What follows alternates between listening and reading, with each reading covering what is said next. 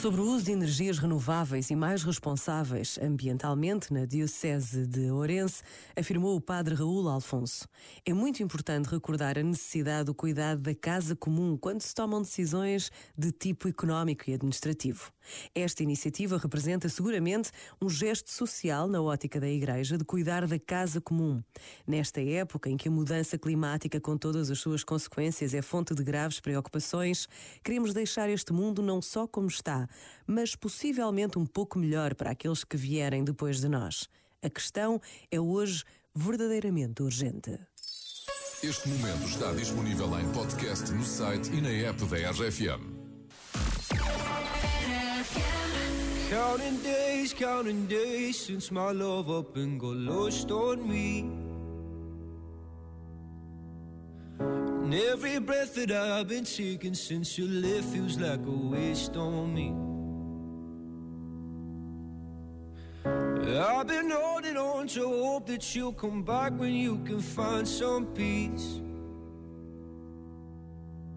Cause every word that I've heard spoken since you left feels like a hollow street.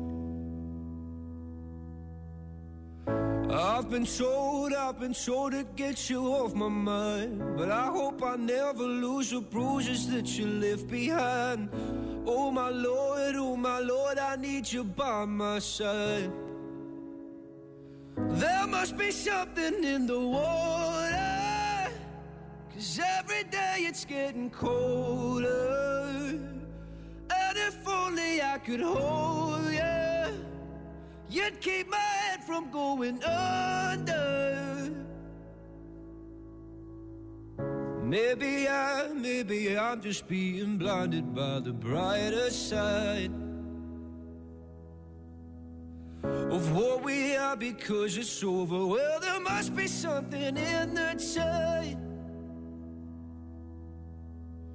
I've been told, I've been told to get you off my mind. But I hope I never lose the bruises that you left behind.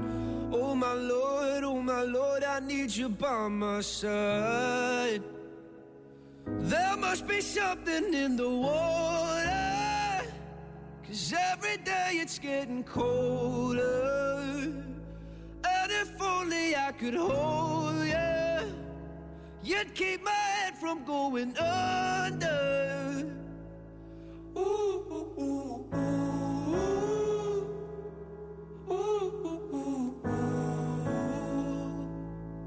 Ooh, ooh, ooh. Your love I'm lost in. Your love I'm lost in, your love I'm lost in, and I'm tired of being so exhausted. Your love I'm lost in, your love I'm lost in, your love I'm lost in, even though I'm nothing to you now.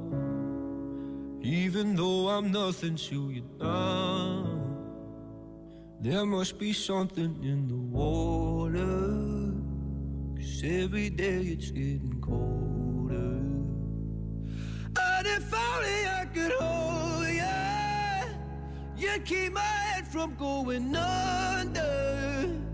There must be something in the water, cause every day it's getting colder.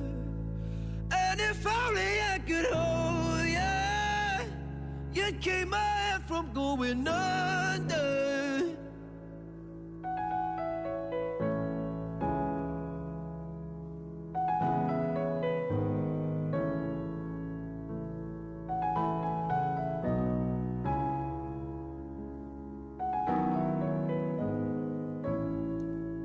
Luís Capaldi Bruises, que em português é mais ou menos uh, arranhões, nodas negras, não é? Nodas é por aí. é por aí. E hoje podemos, estamos a falar um bocadinho disso também, porque Um bocadinho maior, mais do que pode doer um bocadinho mais. Uh, mas vamos dar aqui umas dicas muito importantes uh, de como sobreviver a ataques de animais. Nunca sabemos quando é que vamos ter um confronto com um animalzinho destes. Olha, por exemplo, vamos começar pelos tubarões. Ai, que horror! Né? Sentes logo medo, não é, Mariana Alvim? Ora, Foi o primeiro filme que eu tive medo, que me deu medo. há 150 espécies de tubarões no mundo e apenas 20 atacam humanos. Portanto, Ah, se tá tiveres. boa. Se, ti- pá, pois,